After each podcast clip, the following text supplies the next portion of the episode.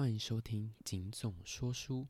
今天我所要介绍的书是张荣所著的《慈禧开启现代中国的皇太后》。哎，大家先不要转台哈，这本真的不一样。在开始之前呢，我们先来问问大家对慈禧太后这个人的印象如何？基本上，大家从小到大所听到的慈禧太后，不是爱杀人的暴君，就是昏庸无脑又喜欢权力又守旧的死老太婆吧？或者说，可能，嗯，两者的印象都是。那今天我就要用这本书来让你彻底改观。那现在我要先澄清一下，就是说这本书呢，其实在网络上的评价，呃，不太，应该说不太致。不太一致啦，就是有些人觉得说他就是有点过度的亲近了慈禧太后，就是有点隐恶扬善的感觉。但是其实呢，这本书它的目的就是为了要帮慈禧翻案嘛，希望大家不要再用这么不平等的眼光去看慈禧，所以我觉得多少有点隐恶扬善也是难免的。好。那首先我要开始讲的就是呢，我们知道说，呃，清朝的第一场现代化运动叫做自强运动嘛，它的发动的时间是一八六一年，这些大家在历史课一定都有学过。但是慈禧、慈安跟奕兴发动的第一次政变，取得权力就是一八六一年。意思就是说，慈禧一拿到她的权力之后，就开始积极推动了清朝的改革跟现代化，就跟一般大家讲的慈禧守旧的形象很不一样了吧？这样子，你对慈禧的观感有稍微改变一点点了吗？接下来，让我们正式进入主题。慈禧开启现代中国的皇太后，第一部风雨飘摇的帝国，一八三五到一八六一。这部分呢，就是在讲述慈禧从童年入宫到首次政变取得政权的过程。书中先介绍了一下她的背景哦，他本身出生于官宦之家。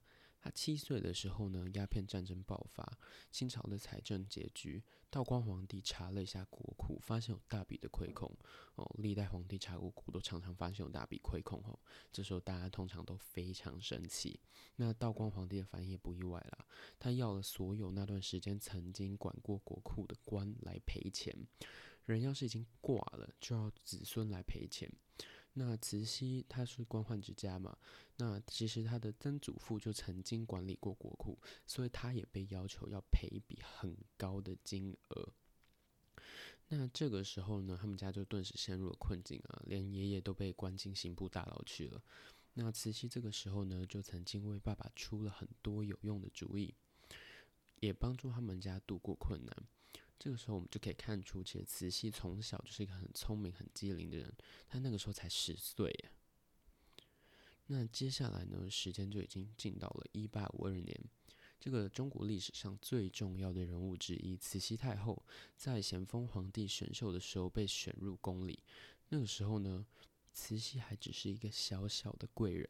后来还曾因为在太平天国作乱的期间，太喜欢跟咸丰聊政治，所以被咸丰皇帝讨厌。但是在入宫四年之后，慈禧命运的转捩点出现了。在一八五六年，她生下了未来的同治皇帝。之后，她受到了多一些的尊重，因为同治皇帝是咸丰皇帝唯一一个儿子，所以她成了后宫仅次于慈安皇后的第二把交椅。可是呢，好日子过不了多久，英法联军就来了。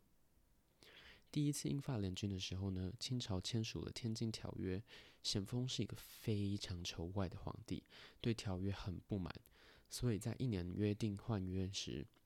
咸丰皇帝执意要毁约，导致了第二次英法联军战争的发生。联军这一次就毫不客气，直接打到北京来。咸丰皇帝只好逃到承德避暑山庄去。这边稍微提一下，大家都知道英法联军曾经把圆明园烧毁嘛？这个号称万园之园，非常大、非常漂亮的园子，就这样一把火被烧掉了。但是为什么他们没事？英法联军为什么要烧圆明园？其实是因为哦，中国曾经抓走了联军的使者，而且囚禁在圆明园里面虐待，相关的过程哦，我就不详述了，其实还蛮恶心的。总之，联军的使团最后很凄惨，死了很多人，剩下回来的大部分不死也半条命了。所以呢，联军为了要惩罚咸丰皇帝，才决定要火烧圆明园的。最终，哈由恭亲王奕欣来跟英法联军议和，这个战争就终于结束。那在这之后呢，咸丰就不曾再回到北京，回到紫禁城去了。或许是不想要和外国公使同住一座城，也有可能是拒绝靠近被烧毁的圆明园。总之呢，咸丰皇帝最后死在了承德避暑山庄，并在死前传位给同治皇帝，由八大臣来赞襄一切政务，就是由八大臣来摄政了。那这八位是谁呢？就是当初建议咸丰虐待英法联军使团，导致圆明园被烧掉的八个人。咸丰的很多灾难性权决策其实都是他们建议的。这个时候呢，慈禧就坐不住了，他觉得说这八个人一定会毁掉清朝，也会毁了他的儿子，也就是未来的新皇帝。于是呢，慈禧他下了影响清朝最重要的关键决定之一，他要夺取政权。以免这个风雨飘摇的大帝国在糟糕领导人统治之下直接瓦解。那从这一刻开始呢，慈禧就开始谋划政变。但是这不是儿戏哦，一旦政变失败，她可能是要受到凌迟之刑，被杀害的。那慈禧到底要如何发动政变才可以成功呢？慈禧她先找了一个可以一同发动政变的伙伴，就是原本的慈安皇后，现在变成慈安皇太后。那政变的关键呢，是慈禧找到的，也就是其实自康熙时代以来，皇上都是使用红墨水来批阅奏折，也就是说红墨水只有皇上能用，红墨水就象征着皇权。但是同治皇帝他这个时候年纪很小，他就是一个 婴儿，他怎么可能可以用笔用红墨水写呢？那这个时候怎么办？他们要帮他批阅奏折的时候呢，就没有办法使用红墨水来批嘛。虽然皇帝是有玉玺这种东西，但是玉玺只能用在非常重要的文件上，一般日常的命令是不会用玉玺去改的。所以这个时候呢，慈安跟慈禧就出招了，主动告诉八大臣说，他们自己手上有两枚咸丰送给同治皇帝的图章。未来由这两个图章可以代替红墨水，一上一下盖在圣旨上，或者是批阅过的奏折上，就象征着咸丰皇帝的意思。这个八大臣也同意了，因为他们根本就不知道慈禧跟慈安在策划什么，他们不过以为说这两颗图章就是橡皮图章而已。那政变的下一步就是要争取恭亲王奕欣的支持，因为整个皇宫跟禁军几乎都听他的，他德高望重。当初八大臣统下英法联军的篓子，也是恭亲王去签了北京条约才化解的嘛。所以其实很多人认为政权应该要交给他才是正确的。那经过几次的会谈呢，两位皇太后就说服了恭亲王奕欣跟他们一起发动政变。接下来，恭亲王委由一位御史上书建议由皇太后全力朝政，再由恭亲王从中协调，而太后就拿着这份奏折去找了八大臣。故意就抱着同治皇帝过去，大臣看到奏折之后，非常的生气，绝对说不可以这样子。他们吵架声音大到把同治皇帝都吓到尿了慈禧满身。这个时候，慈禧假装屈服，发出了上谕否决掉这个御史大夫的建议。但是慈禧暗暗的在以同治的名义拟了另外一份圣旨，准备作为日后罢免八大臣的工具。内容大约就是说，吼八大臣惊吓了皇帝，说那名御史的建议非常合同治皇帝的意思。八大臣篡改圣旨，非常糟糕，是欺君之罪等等。这个时候呢，工具盟友都有了，就只缺时间。慈安跟慈禧决定要在咸丰的棺材回到北京的时候，超前八大臣回到北京，和奕欣商讨政变事宜之后，等八大臣一到就发动政变。而计划也就如期执行了。两名太后回到北京之后，先召见了一些官员，哭诉八大臣欺负他们和小皇帝。等到八大臣一到，就用盖了两枚象征皇权的图章的圣旨，逮捕了八大臣。接下来呢，就把他们八个中的三个给杀掉了，另外五个就一个被充军，另外四个被革职。这次的政变其实是深得人心的。因为多数的王公大臣也非常讨厌八大臣的倒行逆施，但是取得政权之后才是关键。慈禧要开始着手改变这个庞大的、古老的帝国。第二步，首次垂帘听政。一八六一到一八七五年，在一八六一年政变成功之后，慈禧和慈安对外确立了开放政策。他们决定不要再像咸丰一样仇外了，要打开国门跟外国交好，设立了总理各国事务衙门，对内垂帘听政。慈安处理许多日常事务，而慈禧处理重要决策。他们两人合作无间。而慈禧上任之后，也引入了外国的军力，配合本土部队平定太平天国。因为外国其实有一直在提议要派军队来协助平定太平天国这个民乱嘛，但是咸丰皇帝觉得说外国的军队跟太平天国一样可怕，所以求外的咸丰皇帝就没有接受。直到慈禧上任，他们才愿意引入了外国的军军队去平定太平天国。太平天国主要首领都被依照大清刑律凌迟致死。这些血腥的照片呢，引起了外国的关注。英国驻清代办就曾经发函给恭亲王，认为说凌迟之刑哦，实在是有点太狠了。恭亲王先为大清刑律辩护了两句，说明其实前朝的酷刑最多啊，什么五马分尸啊、车裂啊，什么奇怪的、很可怕的酷刑，还有连坐处分。那清朝已经没有连坐法，也只保留凌迟，而且如果没有人叛变，凌迟之刑也不会被轻易使用。慈禧这个时候呢，没有下令废除凌迟之刑，但是也不像乾隆下令将当时的叛军不论老幼一律挑断脚筋处斩，所以他也没有很残忍了。那在平定太平天国之后呢，慈禧的声望是直线上升，他就趁着此时，透过自己的声望。来去做一些更大胆的政策来振兴清朝，妥善的利用开放政策所得到的关税，进口粮食，开始新式海军，启动工业化，开办新式教育，开启了所谓的同治中心。这些现代化的基础都是在年轻的慈禧太后执政之初所奠定的。这个时候，慈禧也开始派人出国考察，名单是当时最主要的新式教育机关同文馆的学生。他们带回的报告让慈禧第一次见到了臣子所在的西方。慈禧只能垂着帘子接见臣子，不能够接见外国使节。而在西方国度，女子也可以当元首。这些报告一定是影响慈禧很深刻的。同时，一个酝酿已久的项目也将要展开，那就是派幼童赴美留学。李鸿章当时其实认为，哦清朝还需要更周全的教育计划，不是只有派人留学而已。于是呢，他想要再见见慈禧，但是一直被慈禧回绝。因为一八六九年的此刻，宫中发生巨变，慈禧现在自身难保了，归正在即，怎么可能还有时间去理李鸿章呢？到底发生了什么事？也就是慈禧爱上了一个太监安德海。因为据说安德海他是一个呃很帅的小伙子啊，又把慈禧服侍的很好。这个时候年纪才二三十岁的寡妇慈禧就爱上他了。他为了让安德海开心，见见外面的世界，就遣他出紫禁城办事，却被大臣抓到要杀他。因为太监不能够随意出城。虽然安德海有慈禧的指令，其实是符合规定的，但是王公大臣还是逼迫慈安写下杀安德海的谕旨。纵使慈安觉得安德海服务了慈禧很多年，不应该这么随便就杀掉，那慈禧也扣住了杀人的谕旨，但是在众大臣的威胁下，慈禧还是只能让慈安发下谕旨。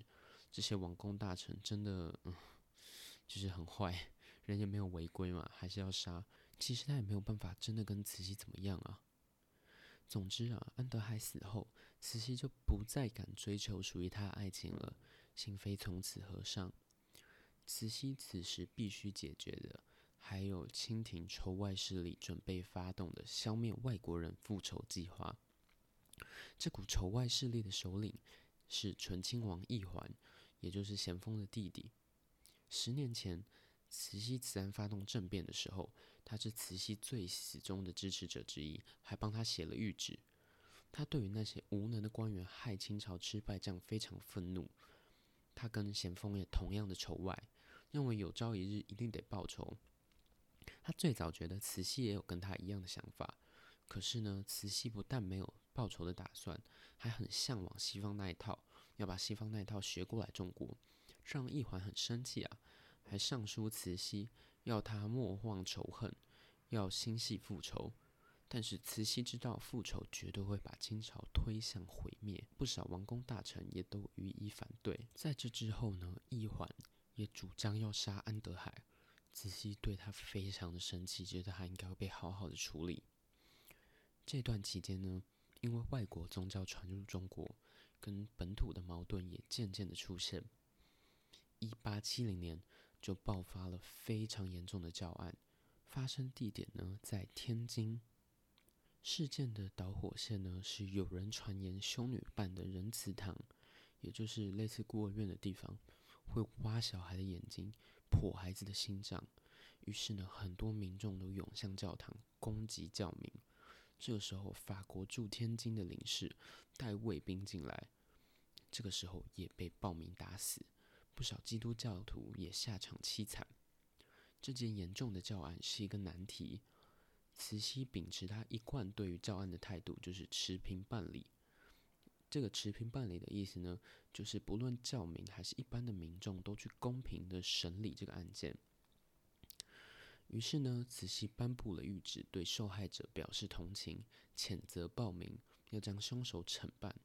过没有多久，散布谣言的幕后操盘者陈国瑞被查出，但是呢，却被奕环给力保，因为这个呢，正是奕环消灭外国人的计划之一。但是奕环的势力太强大，慈禧没有办法明着跟他对着做，只好放过陈国瑞。但是因为天津教案中被杀的多是法国人，法国就把军舰开到了大沽口鸣笛抗议。这边解释一下大沽口在哪里哦？大沽口呢，其实就在天津外，所以呢，法国现在把军舰开到大沽口了。他要是对着大沽口开炮。马上就可以占领天津，占了占领了天津之后，军队再往里面开，就是北京了。因此，他就是拿枪指着中国头啦，要求要中国嗯给一个赔偿这样子。那这个时候呢，慈禧就不得不调兵备战了。但是大家都知道，中国这个时候是绝对不可能打赢法国的，就连最仇外的一环也都没有办法。所以呢，最后清朝政府处决了二十名的凶手，并且发给受害者抚恤金来平息这件事。但是，这时清朝的仇外势力依然是慈禧的重大威胁，慈禧非得要解决。前面都在讲慈禧后，这个时候我们来聊聊这时候真正的皇上——同治皇帝。同治从小其实就不太爱念书了，也不太会念书。但是年纪到了，慈禧还是得归正，让同治管理国家大小事。十七岁的时候，同治亲政，但是他没有延续慈禧大刀阔斧的改革，整个清朝就像睡着一样。同治很爱玩，想要修建好圆明园，但是因为开销实在是太大哈，所以众大臣跟慈禧都反对修园。最后，同治修了中南海一带的宫殿，也就是西苑。接下来，他就时常去西苑玩。过没多久，就因为一直在中南海这个湖上面去搭乘这些船舶嘛，所以有可能受了寒，感冒了。但是，一开始虽然以为是单纯的感冒，后来呢，他就开始长各种各这样恶心的疱疹脓包，所以呢，大家就觉得他应该是得了天花。虽然也有人是觉得说，同治这么爱玩，也有可能是得了梅毒嘛，因为在那个时候记载来看，梅毒其实跟天花是很像的。可是大部分的史料还是认为同治这个时候得的病是天花。但不管怎么样，天花就是一个非常严重的疾病嘛。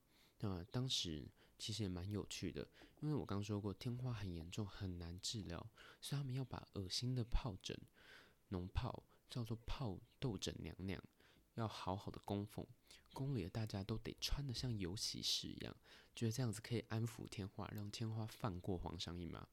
但是过没多久，统治皇帝还是驾崩了，慈禧跟慈安只好再度出面掌政。慈禧也立了奕环的儿子，也就是后来的光绪皇帝载湉当皇上。这个时候，光绪皇帝只有三岁。那我们今天的节目就到这里。慈禧还会有中跟下，请大家敬请期待。如果喜欢的我的节目，欢迎订阅分享，也欢迎到 Apple Podcast 底下留言，以及到我的粉砖警备总部电台按赞。谢谢大家，我们下集见。